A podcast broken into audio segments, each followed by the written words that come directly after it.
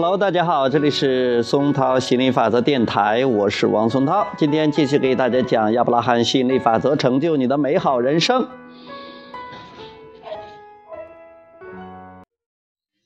生活经历而不是文字给我们带来理解。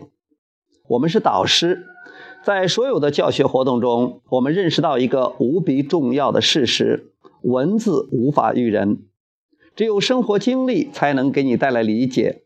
因此，我们鼓励大家对自己的经历进行反思，回顾以前经历的事物，将本书中所写内容与此进行对照，找到两者之间的对应关系。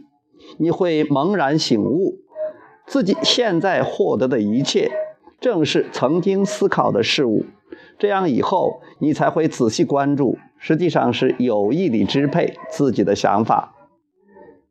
当你做出要自己支配想法的决定后，它就会变得越来越容易。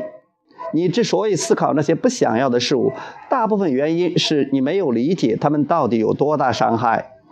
一旦你认识到思考不想要的事物只会吸引更多不想要的事物，那么只要你不想要消极经历，只要你真正渴望积极经历，自己支配想法就不是一件难事，因为你想这样做的愿望将会非常强烈。好，今天就讲到这里，谢谢大家，下次再见，拜拜。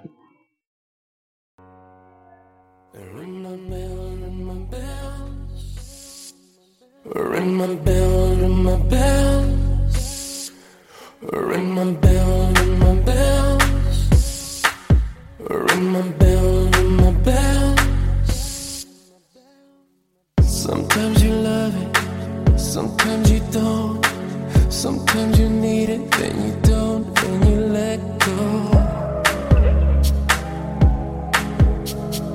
Sometimes we rush it, sometimes we fall. It doesn't matter, baby, we can take it real slow.